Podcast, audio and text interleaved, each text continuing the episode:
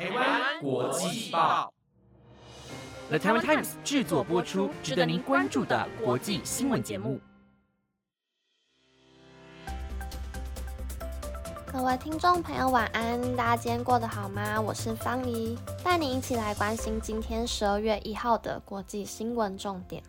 今日的主要内容有：全球第九大产油国巴西明年请将加入 OPEC 加；俄罗斯最高法院禁 LGBT 运动；联合国人权专员欲停止歧视；苹果 iOS 十七点一点二更新，修正浏览器引擎漏洞。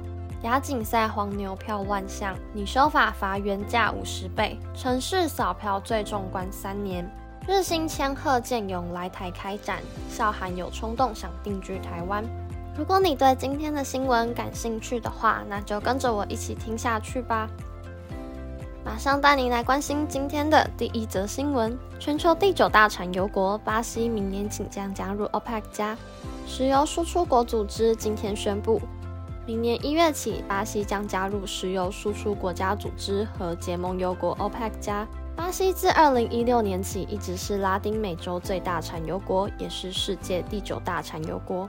另外，十一月三十日，沙地阿拉伯为首的十三个 OPEC 成员国和俄罗斯为首的十个结盟油国举行的会议中表示，同意进一步每天削减一百万桶石油供应。与此同时，沙地阿拉伯将延长其现有的额外自愿每日一百万桶减产措施，期望透过减产来提振油价。不过，会议最后采自愿性减产，以致油价下跌。那么，即将加入的巴西会参与这项计划吗？根据知情人士表示，预计巴西不会参与任何 OPEC 加产量上限计划。另外，根据价格评估机构数据显示，巴西九月原油日产量达到创纪录的三百七十万桶。较去年同月增加百分之十七，也比今年八月增加六点一趴。巴西今年的石油产量创历史新高。巴西的加入将为二十三个成员国的 OPEC 加带来优势。如果加上巴西的石油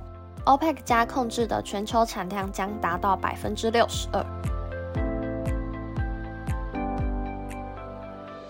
一则新闻是，俄国司法部先前要求禁止国际 LGBT 社会运动，而根据俄罗斯联邦最高法院今天裁决，LGBT 运动人士应该被认为极端分子。此项举动让同志和跨性别者害怕可能被捕和起诉。联合国人权专员随即呼吁俄罗斯废止歧视 LGBT 的法律。俄罗斯对于表达性取向和性别认同的限制越来越多。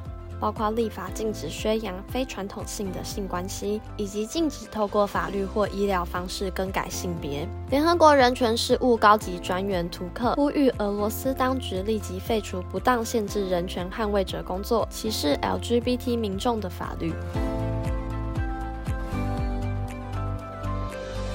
再带大家来关心 iPhone 的最新情况。苹果 iOS 十七作业系统推出后，用户陆续发现网络连线速度过慢、频繁断线等问题。苹果今天释出 iOS 十七点一点二更新，提供重要的安全性修正，建议所有用户者安装，并未加入新功能。根据苹果支援网页，iOS 十七点一点二修正两项 WebKit 网页浏览器引擎的安全漏洞。其中一项漏洞可能在处理网页内容时泄露敏感资讯，另一项漏洞可能在处理网页内容时让骇客取得直译任意城市码的权限。苹果有望在十二月中下旬释出 iOS 十七点二更新，预期增加日志 App 及全新桌面小工具，扩大敏感性内容警告范围，并针对 iOS 十五 Pro 系统的动作按钮加入翻译功能。四则新闻带大家看到体育的相关新闻。亚洲棒球锦标赛开幕战十二月三日将在台北大巨蛋开打，将由地主台湾队迎接韩国队，共一点七万张门票迅速秒杀。但网络上却出现高价转售的黄牛票，郑世忠出席记者会时表示，立法院教育及文化委员会十二月六日已安排审查《运动产业发展条例》第二十四条之一修正草案。针对黄牛票问题，修法精神将参考文化部《文化创意产业发展法》部分条文。对于以不正当方式取得运动产业票券转售而获取暴利的行为，郑世忠指出，规划按照票券张数除以票面金额十倍至五十倍罚款。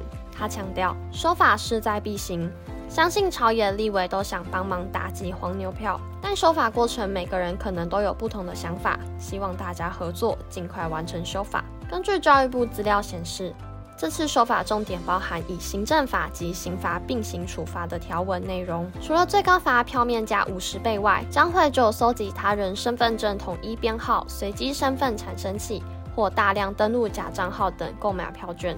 或者以外挂程式，例如扫票机器人等不正当方式大量取得票券者，处三年以下有期徒刑，或并科新台币三百万以下罚金。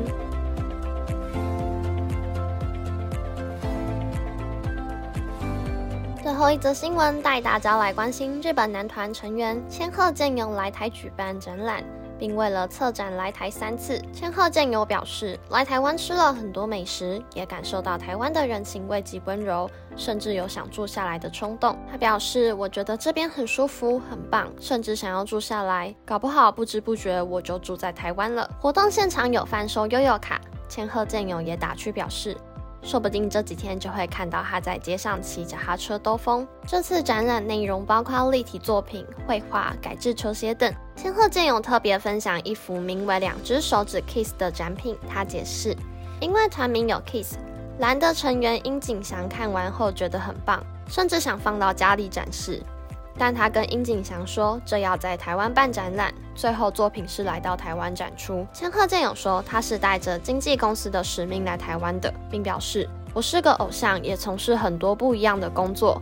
我们的艺人在各方面都很努力活跃，希望大家给予我们指教，相信我们经纪公司的艺人会更努力，带来更精彩的内容。跟大家分享前几天我看到的一部影片。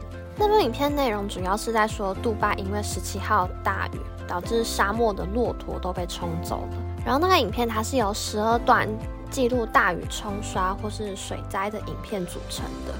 不过没想到后来被证实说，当中的七部影片地点根本就不在杜拜，甚至所有影像的时间点都早于杜拜发生暴雨的日期。就让人不禁感叹说，现在的很多频道都为了夺眼球，就会刻意的去拼凑各种不同的片段，或是捏造各种假消息，来获得大家的注意。如果没有特别查证或是留意讯息真伪的话，就会导致自己吸收错误的资讯。那大家对于假消息或者假新闻有什么样的看法吗？欢迎在底下留言哦。那以上就是今天的台湾国际报，有任何建议，欢迎在 IG 官方网站或是 Apple Podcast 底下留言跟我们分享哦。我是方怡，我们下集再见。